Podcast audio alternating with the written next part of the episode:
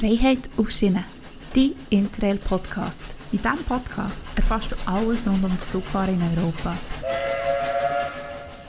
Auf deiner Interrail-Reise musst du irgendwann noch übernachten und darum schauen wir heute alles rund um Unterkünfte zusammen an. Ich arbeite seit drei Jahren in der Hotellerie, davon anderthalb Jahre in einem Hostel. Folgedessen auf meine Tipps kannst du gehen. Und natürlich, auch ich habe beim Reisen irgendwo müssen übernachten. Und ich finde es mega wichtig, dass wir dort ein paar Basics klären. Also, du kannst so vielen Orten übernachten und es gibt tausend Möglichkeiten. Nur ein paar davon. Hostels, Hotels, Airbnbs, Ferienwohnungen, Couchsurfing, unter der Brücke oder bei Freunden, irgendwo, Camping. Oh ja, Camping habe ich noch gar nicht gesagt. Das ist natürlich auch etwas. Es gibt so viel und manchmal ist es ein bisschen schwierig zu entscheiden, was man jetzt genau will. Ich glaube, da kommt es mega auf deine eigenen Präferenzen drauf an, wie viel Komfort du willst, wie viel Privatsphäre, wie lange du an einem Ort bleibst und natürlich auch ein bisschen, wo du genau geografisch bist. Es gibt auch Orte, da gibt es keine Hostels. Aber ich möchte einfach jetzt kurz jede Kategorie durchgehen und dir meine Gedanken dazu sagen. Am meisten eingehen möchte ich auf den Bereich Hostel. Nicht nur, weil das meine Präferenz ist, wo ich meistens bin hergegangen und wo ich in einem Hostel arbeite, sondern weil ich finde, gerade beim Reisen in Europa ist ein Hostel eine super Variante. Erstens lernst du Leute kennen, zweitens, es ist mega günstig, drittens, brauche ich noch mehr Punkte? Nein, brauche ich eigentlich nicht. Du lernst Leute kennen und es ist günstig. Und meistens haben sie sogar noch eine Küche, die du kannst brauchen und selber könntest kochen so kannst du gut reisen, wenn du allein unterwegs bist. Wir haben dann Hostels mega geholfen, weil ich wusste, ich bin nicht alleine. Ich habe Leute kennengelernt und ich habe genau gewusst, spätestens dann bekomme ich Hilfe, irgendetwas wäre. Gut, also, let's go. Von Jana haben wir vor zwei Wochen gehört, dass sie vor allem in Hotels und in Airbnbs hat übernachtet. Das kommt, wie gesagt, mega auf deine Präferenz drauf an. Was ein Hotel ist, ist glaube ich eigentlich klar, oder? Der gebe ich dir als Tipp, gang auf booking.com und vergleich die verschiedenen Angebote. Gib mal ein, wo du her willst, wie viele Leute es mitreisen und schau, was du für Angebot hast. Du kannst sortieren, zum Beispiel nach bestes Preis-Leistungsverhältnis, nach Sternen, was auch immer. Jetzt, buch es aber nicht auf Booking. Gang immer auf die direkte Webseite von dem selben Hotel und buch es dort. Warum? Weil Hotels geben Booking.com oder Expedia oder anderen Buchungsplattformen Kommission ab. Dort, wo ich jetzt in Interlaken arbeite, ist es 12%, wo wir zum Beispiel ein Booking abgeben. Also ich schätze, es muss etwa zwischen 10 und 15%, ich sage jetzt mal 12. In gewissen Städten kann das aber auch immens mehr sein. Also Paris hat anscheinend sogar bis 25% Kommission drauf auf Buchungen von Booking es ist echt, Zahlen sind eigentlich egal, was ich eigentlich sagen es ist recht viel Geld, das am Schluss nicht beim Hotel selber landet, sondern bei der Buchungsplattform bleibt. Je nachdem, wie das Hotel sein Pricing macht, ist das Direktbuchen günstiger. Das ist meistens so. Grundsätzlich hat Booking eine Best Price Policy, aber recht viele Hotels umgehen es einfach und bieten es einfach selber günstiger an. Folgedessen Gang auf die Homepage vom jeweiligen Hotel und buch es dort. Es bricht mir aber das Herz, wenn Leute sagen, sie haben ihre Unterkunft auf Booking gebucht. Und ich verstehe das einfach nicht, weil es beim Direktbuchen einfach günstiger ist. Vielleicht noch kurz ein Disclaimer. Wenn es beim Direktbuchen auf einer Homepage von einem Hotel oder von einem Hostel oder so wirklich nicht günstiger ist und du einfach beim Direktbuchen wirklich massiv mehr zahlst, als wenn du auf Booking buchst, dann go for it und buch es auf Booking. Weil wenn sie ihr Pricing nicht im Griff haben, dann kann man auch nicht mehr helfen.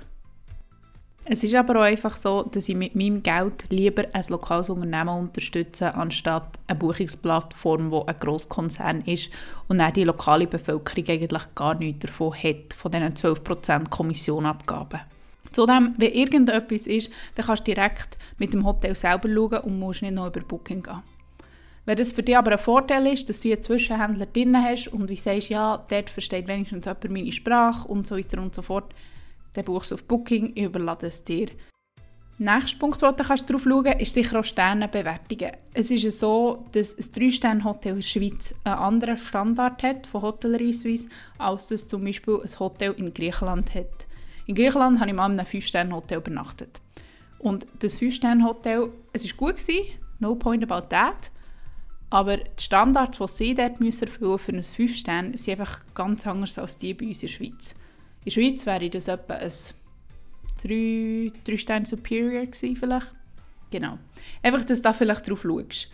Aber natürlich, Hotels sind super gut im Ausland. Wir als Schweizer können uns das meistens auch leisten, dort in ein Hotel zu gehen, einfach weil sie natürlich ein anderes Preisniveau haben als wir. Jetzt aber genug von Hotels. Das nächste ist Ferienwohnungen. Das kann durchaus rentieren, wenn du zum Beispiel in einem kleineren Grüppli unterwegs bist und dann vor allem vielleicht auch selber kochen willst. Rendieren tut es zudem, wenn du längere Zeit am gleichen Ort bist. Nur für eine Nacht musst du dich halt fragen, ist es mir wert, die Reinigungsgebühr von vielleicht, sagen wir mal, 70 Euro zu zahlen, wenn ich nur eine Nacht dort bin. Wenn du aber zum Beispiel mit dem Zug mit deinen Freunden auf Südfrankreich fährst und dort eine Woche willst verbringen und dann die nächste Woche in den nächsten Ort gehst, dann kann es durchaus Sinn machen, dass ihr zum Beispiel zusammen eine Ferienwohnung nehmt. Airbnb. Die Grundidee von Airbnb war, dass Privatpersonen in ihren eigenen Häusern Bett vermieten können. Also, dass eine Familie, die noch ein Bett für euch hat, das Bett an irgendeinen Reisenden würde vergeben Heute ist das Ganze aber nicht mehr wirklich so, sondern meistens wohnt die Person, die das Airbnb führt, unter Umständen gar nicht mehr im Haus selber. Also es können Ferienwohnungen sein oder Studios oder irgendetwas in dieser Art.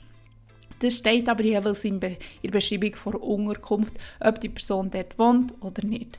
Sie haben, glaube Gesamtunterkünfte, die du mieten kannst, einzelne Zimmer, die du mieten kannst, oder ähm, Shared Airbnb. Das heisst nicht, dass andere Leute auch noch die gleichen Lokalitäten brauchen. Also, dass du zum Beispiel mit jemandem anderes Zimmer teilst.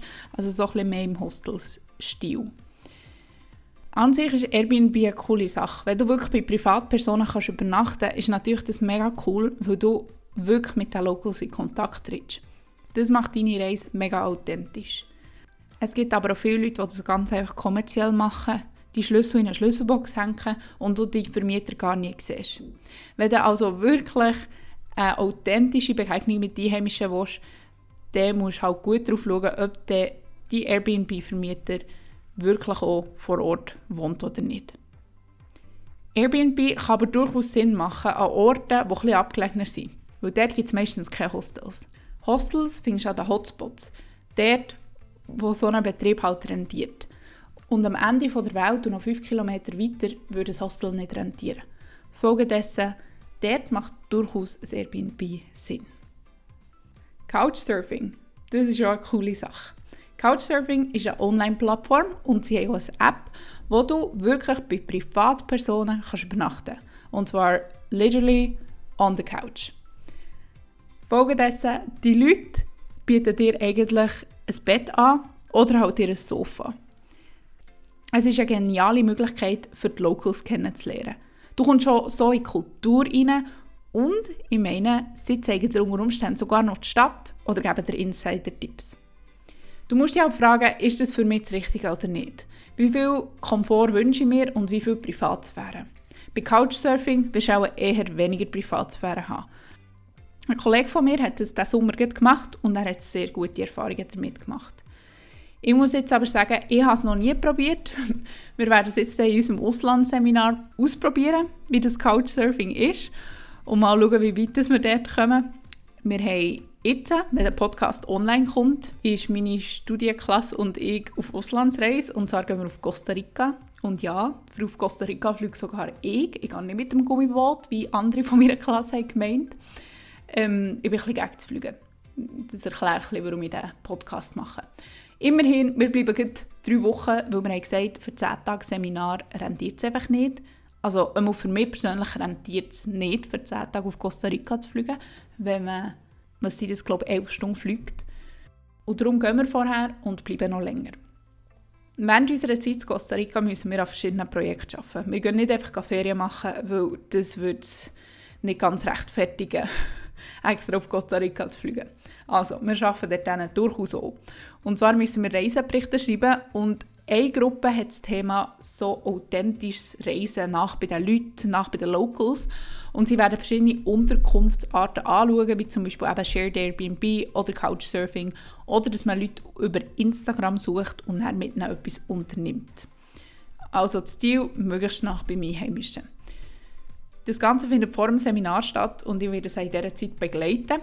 Ich bin echt gespannt, weil wir werden, wie gesagt, in Shared Airbnbs übernachten oder Couchsurfen und ich bin sehr gespannt. Ich werde es sicher in einer anderen Podcast-Folge mal noch erwähnen, wie das ist ausgegangen. Aber ich freue mich schon sehr drauf, weil es ist definitiv außerhalb meiner Komfortzone. Shared Airbnb, totally fine, aber Couchsurfing, ja, mal schauen, ob wir beides machen oder nur eins von beidem. Der Podcast soll möglichst authentisch sein und darum habe ich auch erwähnt, dass ich auf Costa Rica gehe. Ich möchte niemanden eifersüchtig machen, wirklich gar nicht. Aber der Podcast ist eigentlich auch dazu da, dich zu animieren, mit dem Zug zu gehen. Leider ist das kein Costa Rica, weil man ja ein Meer muss überqueren muss. Leicht ist schwierig. Darum fliege auch ich. Wie gesagt, der Podcast soll authentisch sein und darum bin ich jetzt einfach dort auch ehrlich, dass auch ich fliege. Also, Zurück zum Couchsurfen. Darum bin ich eigentlich auf Costa Rica gekommen, weil wir dann das ausprobieren Allein würde ich hingegen Couchsurfing nicht machen, und nicht allein als Frau. Es gibt Leute, die haben schon gute Erfahrungen gemacht und ich habe auch schon mal eine Couchsurferin bei mir daheim gehabt, die bei mir hat übernachtet und wir haben es mega gut zusammen gehabt. Du musst dir das, halt überlegen, fühle ich mich sicher oder fühle ich mich nicht sicher. Bei Couchsurfing hast du, glaube ich, so viele weiss, auch Reviews drauf von den jeweiligen Hosts. Das kannst du sicher auch anschauen. Aber wie gesagt, wenn du dich am Schluss nicht wohlfühlst und nur noch darauf wartest, dass es wieder morgen wird und wieder kannst gehen, dann lass es gescheiter sein und dann buch gescheiter eine Nacht in einem Hotel oder in einem Hostel. Bei Couchsurfing ist es aber so, dass du das jeweils im Voraus musst abklären musst. Wenn du also am Abend an eine Destination kommst und dann erst dann anfängst, Leute anschreiben, hey, ich bin in, die, in deiner Stadt, wo du wohnst, könnte ich zu dir übernachten, funktioniert das nicht so gut. Couchsurfing ist nicht so aufgebaut, dass du einfach ein Zimmer wählst und das dann buchst. So läuft es nicht. Du musst es im Voraus abklären und nicht erst, wenn du vor Ort bist. Weil du musst natürlich auch die Reaktionszeit der jeweiligen Leute berechnen. Fang also dort paar Wochen im Voraus an. Für Aktivitäten ist Couchsurfing auch mega cool, weil du kannst mit anderen Reisenden oder Locals abmachen, um zusammen etwas zu unternehmen. Was ich total habe vergessen zu erwähnen, Couchsurfing ist übrigens gratis. Heisst, du übernachtest gratis bei den Leuten daheim und du musst ihnen nicht noch etwas Geld zahlen. Sie haben sicher mega Freude, wenn du irgendwie ein kleines Geschenk bringst, etwas, das typisch ist für dein eigenes Land oder auch schon etwas. Das kannst du sicher machen, aber zahlen musst du eigentlich nicht. Kommen wir zur letzten Art, wie du kannst übernachten kannst. Über Camping werde ich nicht viel mehr sagen, weil ich bin nicht unbedingt so der Camper. Also ich habe es auch schon gemacht, aber ich muss ehrlich sagen, dass ich mich dort nicht so auskenne. Und darum lasse ich sehr lasse ich etwas darüber sagen. Ich habe so ein bisschen eine All-or-Nothing-Mentalität, dass wenn ich etwas kann, dann mache ich es und dann mache ich es gerne und dann mache ich es gut und wenn ich etwas nicht kann, dann lasse ich es einfach sein, anstatt dass es falsch läuft. Ich weiß, das ist nicht so schlau von mir und nicht so experimentierfreudig von mir, aber so bin ich, ich bin dran am Arbeiten, okay? Gut. Also, das ist der Grund, warum ich nichts über Camping wieder sagen Kommen wir zu meinen geliebten Hostels. Was ist ein Hostel überhaupt? Viele kennen das gar nicht so. In der Schweiz wären das die Jugendherbergen oder allgemein Herbergen. In der Schweiz gibt es die Schweizer Jugendherbergen das ist wie ein, Dachverband von eben den Schweizer Jugendherbergen. Und dann gibt es noch Swiss Hostels, das sind unabhängige Herbergen. Gut, wir fokussieren uns jetzt aber nicht auf die Schweiz, sondern einfach für das zu veranschaulichen. Ein Hostel bist ab dann, wenn du Bett einzeln vermietest. Heisst, du musst nicht wie in einem Hotel das ganze Zimmer buchen, ein Einzelzimmer, Doppelzimmer, Vierbettzimmer, was auch immer, sondern du kannst schon ein Bett in einem Sechsbettzimmer buchen. Dort ist es meistens so, dass das Bad auf der gleichen Etage ist und nicht im Zimmer selber. Einfach halt, dass du möglichst kostengünstig kannst übernachten und halt dann mit zum Beispiel fünf anderen im Zimmer übernachtest. Meistens hast du die Möglichkeit auszuwählen, wo die vier Bettzimmer, sechs Bettzimmer, zehn Bettzimmer, drei Bettzimmer, was auch immer. Teilweise kannst du sogar auswählen, ob du nur mit Frauen im Zimmer sein oder nur mit Männern. Oder halt gemixt. Ich habe meistens, wenn es die Option hat, nehme ich meistens den Frauenschlag, aber ich muss ehrlich gesagt sagen, dass viele die Option gar nicht anbieten. Es kommt natürlich auch mega auf die Saison drauf an. In dem Hostel, wo ich in Interlaken arbeite, bieten wir es jeweils an und die Leute schätzen das sehr. Gut, in Hostels hat es viel auch Gemeinschaftsküchen und Gemeinschaftsräume, die du kannst brauchen kannst. Heisst, du kannst selber dein Nacht kochen oder dein Mittag, was auch immer. Und du hast Räume, wo du andere Leute kannst treffen kannst. Ich finde Hostel super, einfach schon nur, weil man andere Leute trifft. Und wenn du allein unterwegs bist, ist das einfach super, wenn du nicht wirklich den ganzen Tag alleine rumhängst. Es gibt eine wahnsinnige Bandbreite an Hostels. Es gibt natürlich die ganz schlimmen, ranzigen Hostels, aber von denen gibt es im Fall nicht so viel. Ganz viele Hostels sind einfach mega cool, mega hip und trendig, irgendwie stilvoll eingerichtet. Es gibt auch Serien mit ganz verschiedenen Ausrichtungen, Serien, die sich spezialisieren so ein auf Digital Nomads, also von Leuten, die von irgendwo in der Welt aus arbeiten können. Es gibt Surfer-Hostels, es gibt ja, Mountain, also Berghostels, es gibt so viel und so viel Verschiedenes. Gang mal auf hostelworld.com und schau dir mal die verschiedenen Hostels an. Oder gang mal zur, zur Sektion, was heisst, die, die Awards gewonnen haben. Weil es hat so coole drinnen und manchmal schaue ich die Betriebe an und denke einfach so, am liebsten würde ich schon nur dorthin, einfach nur, weil es so cool aussieht. Am besten tust du die Hostels vergleichen, geht auf Hostel World. Dort kannst du einfach auch den Ort eingeben, wo du hin willst und auch die jeweiligen Daten und Anzahl Personen. Filtern kannst du das Zeug dann auch, wo die, dass sie eine Küche haben, wo die, dass sie, weiss doch auch nicht, das Morgen inklusive haben, wo die, dass sie Female Dorms haben. Dorms ist übrigens das Wort für Dormitory und Dormitory heisst eigentlich Mehrbettzimmer, wo eben Betten einzeln vermietet werden. Auch hier schau es auf Hostel World an und buch es dann direkt. Ich verstehe den Punkt, dass man, wenn man alles im Hostel World App oder eben auf Booking zum Beispiel bucht, alle Buchungen in einer App hat und das bei einer längeren Reise durchaus Sinn machen kann, dass du dann wirklich schön den Überblick hast. Wenn du aber gut bist im Reiseplanen und auch ein bisschen organisieren oder dort auch ein bisschen Zeit lässt, würde ich dir aber ans Herz legen, es auch dort individuell zu buchen, weil du sparst dir auch dort meistens die 12% Kommission. Ist aber nicht überall so. Also es gibt Hostels, die machen es sich einfach einfach und den gleichen Preis auf der eigenen Buchungsplattform rein ins System wie auf den anderen Buchungskanälen wie Hostel World oder Booking oder Expedia. Bei Hostels überlege ich mir aber auch noch, ob ich mein Geld in eine Kette stecken oder in ein individuelles Hostel. Es gibt zum Beispiel die Hostelkette Meininger. Wer die zweite Folge von meinem Podcast hat gehört, weiss, dass ich in Kopenhagen in einem Meininger Hostel übernachtet Ich muss aber sagen, sie machen so vieles, so wahnsinnig gut und sie haben mega stylische Hostels, sie aber wie eine Kette. Also es ist nicht ein Ibis, aber es ist eine Kette. Wenn ich ehrlich bin, schaue ich jetzt, an seit ich selber in einem Hostel arbeite, mehr darauf, dass ich bei den individuellen Hostels buche, einfach weil ich die möchte unterstützen möchte bei den grossen Hostels bzw. bei den Köttinnen weisst halt nie richtig, wo fließt mein Geld her. Bleibt denn mein Geld in diesem Hostel, bei diesem Mitarbeiter, blöd gesagt, in Kopenhagen selber, oder fließt recht viel davor schon ab bei Hauptsitz auf Berlin? Und was passiert dann mit dem Geld? Wisst ihr, was ich meine? Ich möchte einfach wie die lokale Wertschöpfung steigern und das tue ich nicht unbedingt, indem ich bei grossen Brands übernachten das ist einfach nur so noch ein der touristische Gedanke. Wie wählst du jetzt dein Hostel genau aus? Das eine, was du darauf schauen kannst, sind Bewertungen. Ich muss ehrlich gesagt sagen, dass ich meistens vor allem auf Bewertungen schaue. Weil, wenn es ranzig war, dann wird man das in den Bewertungen sehen. Wenn es viele Bewertungen sind, finde ich, ist es jeweils ein recht guter Referenzwert, ob ein Hostel gut ist oder nicht.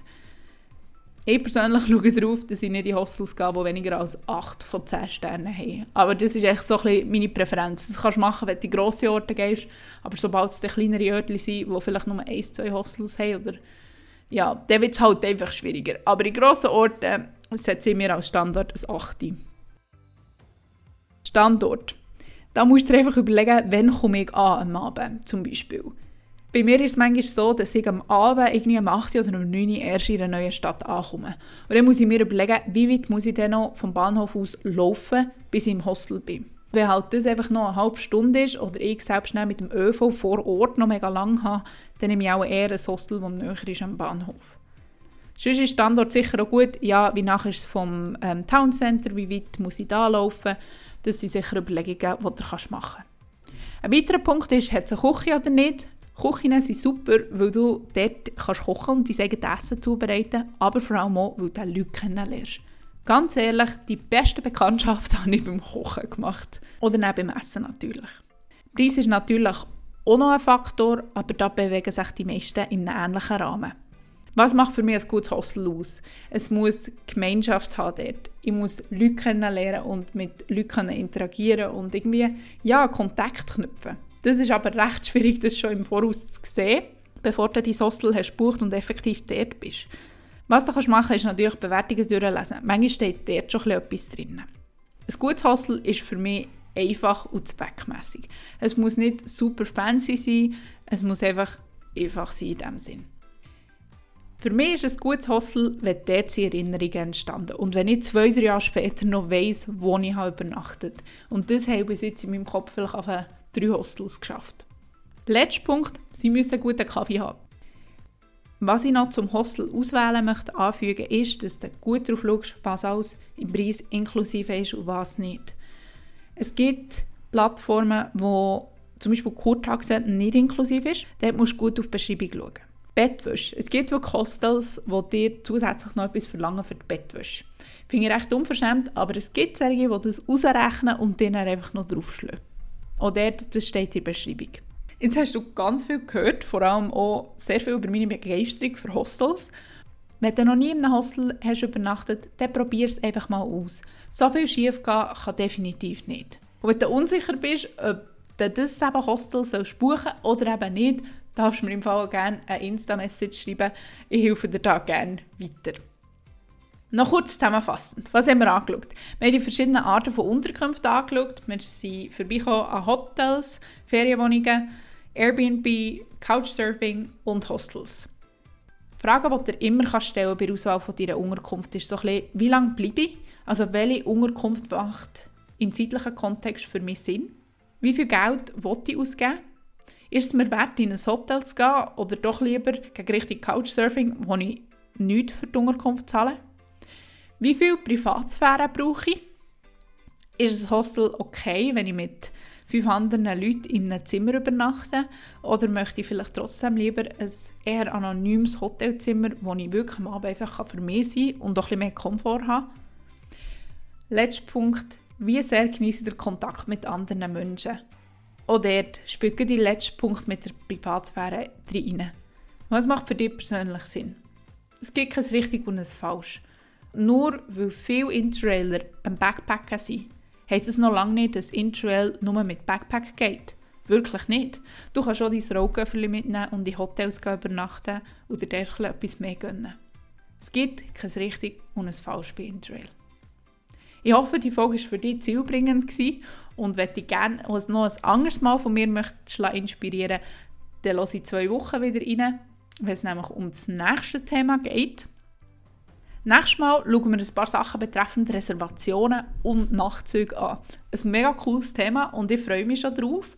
Bei gewissen Interrail-Strecken brauchst du nämlich eine Reservation und wir schauen an, wie du die Reservationen machst und vor allem auch, wie du darum herumkommst.